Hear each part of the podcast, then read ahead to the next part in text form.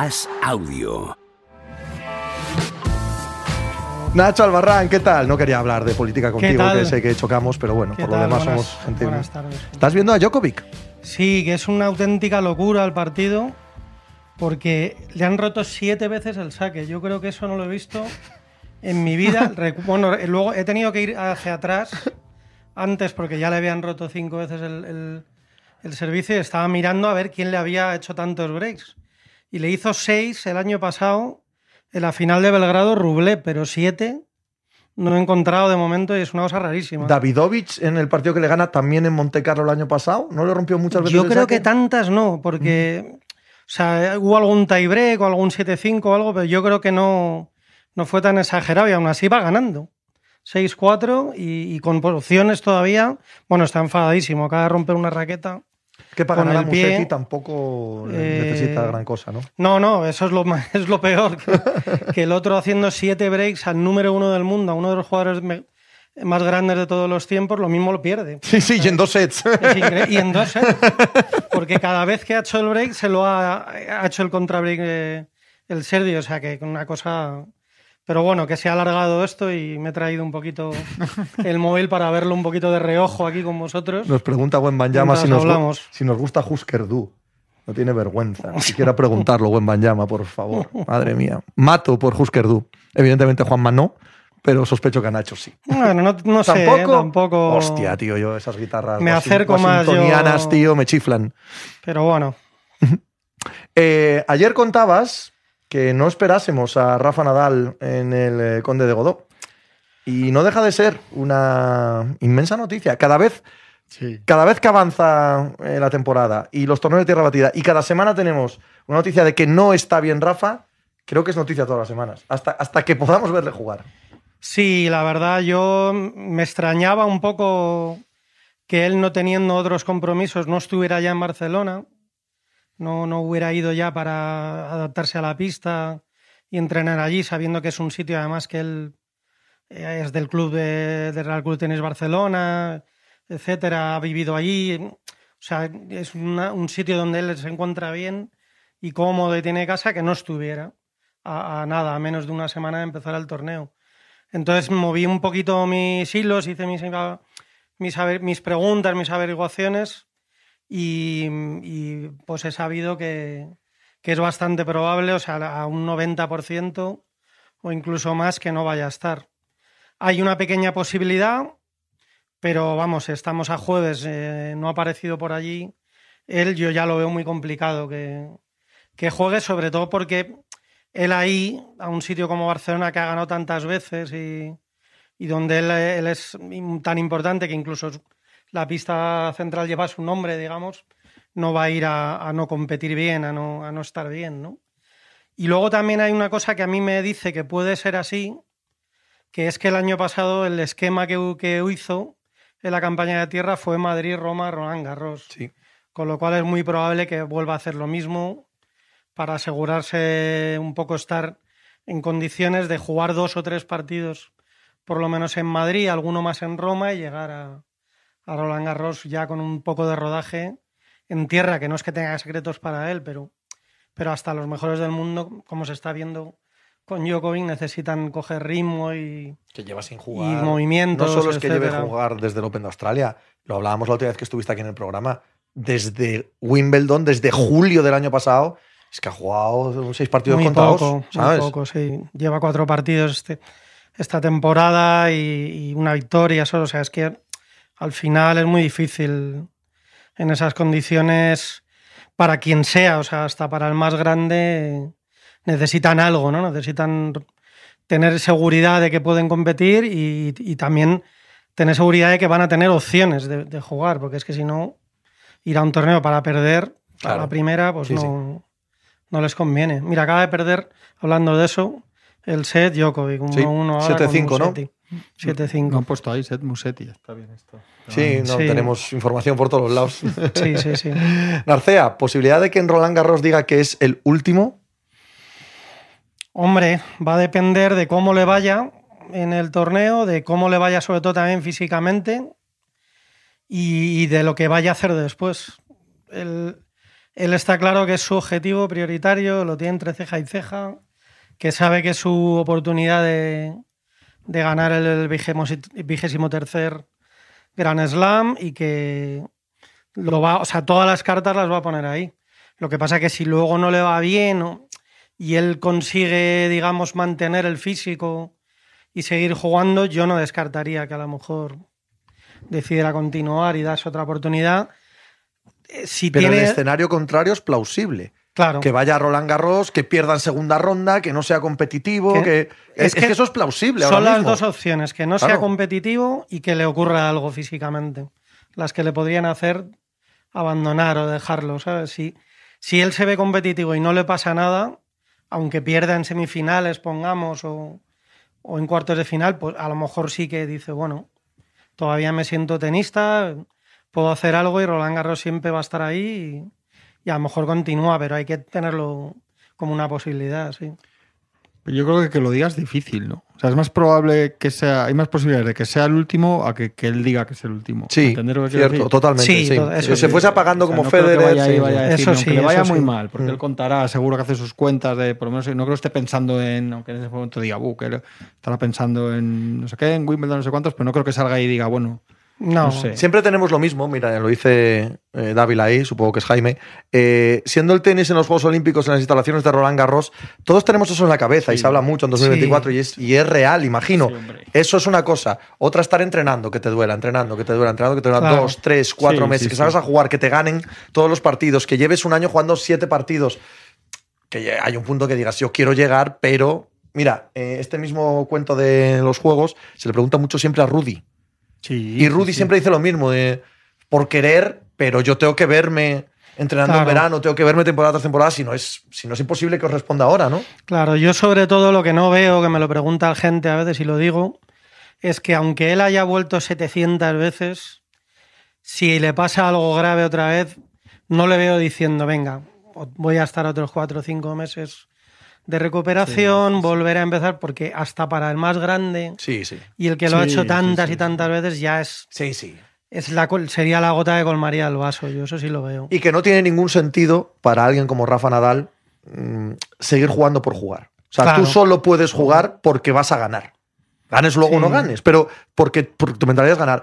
Eh, jugar por a ver si llego a tercera ronda, a ver si llego a cuarta, eso es imposible, imposible que Rafa Nadal haga eso. Eso fue lo que pasó con Federer. Claro se dio cuenta de que ya no, no podía estar competitivo, no podía tener la, el las suficientes oportunidades de hacer cosas grandes en los torneos importantes y dijo, pues mira, hasta aquí hemos llegado, ya no puedo, no, tengo, no me acompaña el físico, tampoco gano por talento porque, porque no puedo, porque el cuerpo no me deja y, y ya está. O sea, eso, ese tipo de jugadas tan grandes no, no se lo pueden permitir, yo creo. O sea, estoy contigo en eso, no pueden continuar por continuar.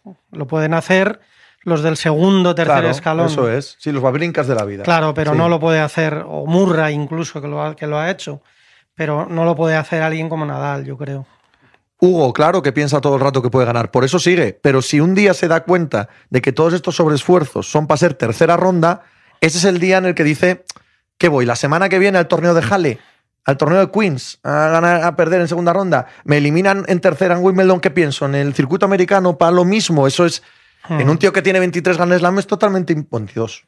Sí, 22, Eso es. De momento. Eh, totalmente impensable. O sea, no puede ser. No, no hay más. Sí, sí, total. Yo creo además Creo que os lo decía un día, yo creo que hay, que hay un patrón de tíos tan grandes o deportistas, porque también está Serena, Federer, Nadal, se acaban yendo un poco pues, pues cuando ya está en un momento que es que son hechos consumados prácticamente. es que no queda otra, eso es. Pero no creo que acabe un torneo y ahí en la rueda de prensa final del torneo digan, bueno, señores, que no. Total, total. No, suele ser así en, el tenis, es que es distinto otros deportes, que acabas una temporada, en baloncesto, el caso que decís de Rudy, que acaba una temporada en el Madrid y ahora es, acabo esta temporada, ¿no? Y, es otro ciclo, no sé, yo lo, veo distinto. Hombre, lo ideal y lo bonito a lo mejor sería que él se pudiera permitir el lujo de decidirlo, ¿no? Como Federer, de decir, venga, pues voy a hacer, voy a jugar los cuatro Grand Slam y lo dejo, algo así, ¿no? Sí. Pero no sé si lo va a hacer. Es que cada uno tiene su, su estilo y su forma. Hay muy, muy pocos grandes de ningún deporte que lo hayan podido hacer. Grandes me refiero a gigantes. Sí, sí, sí, el, el, escalón gigante te retira la realidad, no, Bueno. no te retiras tú. Ha habido algunos, ¿no? Porque yo recuerdo en baloncesto, por ejemplo, Karina Abdul-Jabbar, ¿no? Pues hizo ahí aquella gira, ¿no? De... Pero claro, eso en baloncesto es diferente. Claro, lo que dice Juanma, tienes la temporada, sí, acabas la sí. temporada. Contrato, Sí, sí. Sí. un fin de contrato, ¿no? Tal. Oye, qué dato este, ¿eh? O sea, 36 años sin, Sí. que no había un Monte Carlo sin españoles en Sí. octavos. Sí, sí. Preocupante, es que no sé si. No, no, que igual es más. No sé si tan preocupante. Que, no es, que igual es más circunstancial, pero es un dato. Sí, yo creo que es un poco por la por el cambio de, de la manera que tienen ahora los nueva- las nuevas generaciones o los jugadores un poco más jóvenes de cómo juegan ahora. Yo creo que ahí es claramente el tenis español, sobre todo los que ya estaban de antes, ¿no? Como Albert Ramos o gente que era muy bastante buena en, en tierra, les perjudica el ritmo al que se juega ahora. Es que no sé si eh, la semana pasada, por ejemplo, vi un partido de Davidovich eh, contra quién era. Es que era otro jugador joven también, no me acuerdo ahora mismo. Pero el ritmo de pelota, el ritmo de intercambios era altísimo. Entonces, y los saques también han mejorado mucho los jugadores. La mayoría de los jugadores de circuito sacan eh, muchísimo más fuerte. Es un arma que tienen muy, muy importante. Y entonces eso hace que para los tenistas españoles de antes, digamos, de Sí, perfil antiguo. Bautista, sí, sí. etcétera, tal, de los que están ya en más veteranía, pues ahora sea más difícil ganar a esta gente, ¿sabes? Entonces. También es verdad que hay un punto anecdótico ahí, porque no está Alcaraz. Sí, circunstancial. Claro, pero- Sí, claro, Alcaraz claro. está, pues es obvio. durante que- 36 años también habrá años Seguro. lesionados Y, y que había en tierra siempre había cuatro o cinco que se llegaban todo. a cuartos. Claro, sí, sí. bueno. Hombre, claro, por culpa de Nadal y, desde- Claro, y de Ferrero y de gente que 20, hubo sí, antes, sí, sí. desde 2002, conté yo ayer que solo había habido tres finales en las que no hubiera un español. Claro, Monte ha ganado- Carlo, ¿no? ha ganado- en Monte Carlo, porque ha ganado 11 veces Nadal. Sí, son un poco muchas. Eh, ha estado Ferrer, ha estado Ramos, ha estado Davidovich. Es que este dominio, Claro. de, este dominio No, de. Nadal en tierra, Genera una distorsión absoluta de Este- todos los este- datos claro. y los números. pero para siempre ya. Sí, sí. o sea, sí, el, el dominio de Nadal en tierra, como no tiene parangón ni en el tenis ni en ningún otro deporte, ¿sabes? No hay ningún deporte, ninguno. Ponte el ciclismo, ponte el golf. Nadie ha ganado 11 veces de algo. ¿sabes? Es que no, no existe ese, ese concepto. Entonces, ha, cambiado por completo las normas. Ya nos da un poco igual todo. No, no es ni, ni igualable, ni parecido al anterior, No. ni nada. Ha, roto el espacio-tiempo del- de la tierra batida, Rafa Nadal. Es muy difícil y además es que es muy difícil en todo porque eh, Medvedev, por ejemplo, que es el, uno de los, el mejor jugador este año por victorias, por títulos y tal, tiene un dato muy curioso que es que ha ganado 19 torneos y los 19 son distintos. Eso O sea, que para que, para que un jugador repita 11 veces, Sí, sí, sí. imagínate si, si este que es buenísimo no ha sido capaz de repetir en, el, en dos veces en ninguno. O sea, eso te dice que ahora el tenis es diferente, que, que- que este hombre es de otro. está hecho otra pasta, que, que los que Djokovic, que Federer también una cosa, un capítulo aparte en la historia y que bueno, que eso es muy difícil que se repita. Sobre Monte Carlo, eh, y dado que Djokovic no está ganando, o está empatado ahora mismo, vamos. ¿Quién crees que está jugando mejor, favorito? ¿Podemos confiar en que Zverev vuelva al nivel de tierra batida del año pasado? El año pasado, cuando Zverev se rompe en semifinales de Roland Garros, está jugando un tenis, yo creo que el mejor de Sí. su carrera. Mira, el año pasado él hizo final en Madrid y semifinales en Monte Carlo, Roma y Roland Garros. Sí, sí. Para que os hagáis una idea del nivel al que estaba y tal. Y yo el otro día cuando le vi jugar contra Bautista, la verdad que me gustó bastante. Primer día jugó peor, pero ese partido... Y por una cosa, que yo también la vi el año pasado cuando estaba jugando ahí. Porque en tierra él entiende que se tiene que sacrificar. Que tiene que ir al, al barrillo, a la arcilla, ¿sabes? Y dejarse ahí y no ser tan sobrado, digamos, jugando, sino que ahí tiene que defender, tiene que correr, tiene que estirarse, tiene que hacer cosas que en pista dura, que a veces se ve muy superior, pues no las hace por desidia o por lo que sea, ¿no? O porque simplemente no, no ve la necesidad. Y entonces ese sacrificio que ha cogido en, tierra le ha hecho un jugador buenísimo ahí. El, que se haya dado cuenta, quizá el exceso, pues el año pasado le, le llevó a que, le a que tuviera esa lesión. Ese exceso, digamos, de ímpetu, de querer llegar a todo, de tener esa, ese compromiso, ¿no? Pero es que haciendo eso, un tío tan bueno como este, si encima hace esas cosas, pues es que se convierte en un jugador buenísimo, claro. Chichipas también ganó aquí eh, el año pasado y también es un tipo a tener muy en cuenta en la temporada de tierra. Lo digo, lo digo porque tenemos que, ante la perspectiva de que Nadal no domine este año, ante la perspectiva de a ver cuándo Djokovic coge de nuevo su mejor momento, de que Alcaraz esté tocado, hay que empezar también a buscar alternativas en esta temporada de tierra en, en la cima del tenis. No, y el torneo está bien porque están llegando, bueno, hoy ha fallado Ruth, pero habían llegado todos los top 10 que había, habían llegado a Sí, sí. octavos, ¿no? Entonces, eso te dice que, bueno, que están ahora apretando, que empiezan un poco a ver que llega lo importante y, va- y hay partidos, va a haber partidos, bueno, luego hay un Medvedev Esberev que se va a estar muy bien después y, hombre, que hay nivel y hay gente que está ya preparada para hacer cosas, ¿no? Y, y aquí a ver cómo acaba, pero yo lo veo bastante incierto porque como no veo bien a Ujú. Pero Djokovic no le ves bien muchas veces. Sí, y da los igual, dos sí. primeros partidos y acaba ganando el torneo. O sea, que Sí, sí. es esa es súper de Djokovic. Primera semana, sobre todo de Grand Slam. El primer día, Mm. cuatro sets. El segundo día parece que está roto, que no le aguanta el muslo, no sé Y qué. Y la segunda semana es que no pierde, no pierde un Y set. luego pasa por encima, sí, es verdad, sí. Nos dicen por ahí gente que ha aguantado mucho. Por ejemplo, Peter Lim. Lleva ocho años aguantando. Peter, vete ya. Récord mundial de aguantes, ¿verdad? Pero no son los 11 años ¿eh? de Monte Carlo de, de Rafa Nadal, ni los 13 de Roland Garros. Bill Russell. Sí, Bill Russell ganó 11 O sea, anillos, es pero es otro, rollo, hombre. Sí, otro mundo. Pero es en equipo, es colectivo. sí, No, y que, diferente. y que tampoco tiene parangón, que, que es hijo de una Claro. época. No, no Sí, alguien- sí, nadie sí. ha vuelto a ganar 11 veces ni la Champions, ni la NBA, Claro. ni la Super Bowl, ni nada, ¿no? Es que, es que de verdad, ponte a pensar, alguien que gana 13 veces seguidas un Tour de Francia Sí, eso es un- o un Masters de Augusta. O sea, es que es, que es una locura de tal calibre, ¿no? es una No, no, no, no sé si nos damos cuenta de, de lo que hemos vivido con, con Nadal. Lo Es del- una cosa... Lo del top 10 desde 2005 Claro, hasta tío, ahora es que son cosas, ¿no? 14, son sí, Ron Negrita, tienes toda la razón, sí.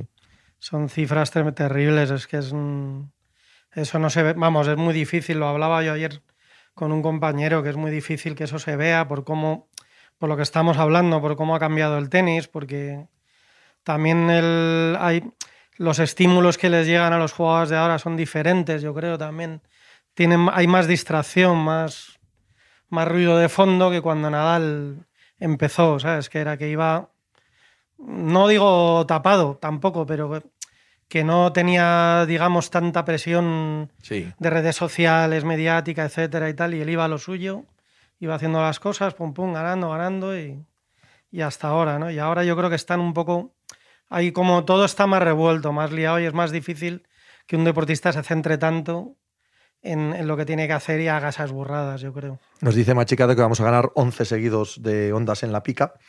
Ya vamos tarde, porque todavía no tenemos ninguno. Entonces, ah, ya vamos un poco tarde, pero bueno, igual es ponerse. Esto igual es descorchar, y en cuanto descorchas, vienen todos del tirón. Sí, a ver, a Claro, ver. Nos decían que un torneo de golf es imposible ganar 11 de Sí, seguidas. totalmente. Sí, pero la realidad es que También parecía imposible esto. probablemente uno de tenis también sea imposible. Eso es, Entonces, eso es. También nos parecía imposible ganar 14 veces un Grand Slam. O sea, sí, sí, sí. una cosa que no entraba en cabeza humana. Nos pusiéramos como nos pusiéramos. Eh, 11 regates fallidos de Albert Sancho. Partido. Bien, Jaime ahí. Eh, Nacho, muchísimas gracias. Disfruta del. Masters 1000 de Monte Carlo. Deja aquí Como una, siempre. una apuesta. ¿Quién, ¿Quién gana? Mm, Yo creo que lo normal es que gane Djokovic el partido o dices, ahí con- o dices el torneo. No, el torneo, el torneo. El torneo. Puf, me lo pones difícil. Yo diría que va a depender muchísimo de lo que pase hoy en el Medvedev de Zverev. Sí, Yo a Medvedev, aunque no le guste la tierra, le veo este año capaz de ganar cualquier cosa. Y si hoy gana a un tío como Zverev, yo le veo también favorito. Si no, posiblemente entre Sisipas y Djokovic puede ser un poco el, el- donde puede estar ahí la... Porque van por lados diferentes y bueno, pues entonces podría ser la final y uno de los dos ganar. de ganar Medvedev sería su segundo Masters 1000 consecutivo, porque acaba de ganar Miami.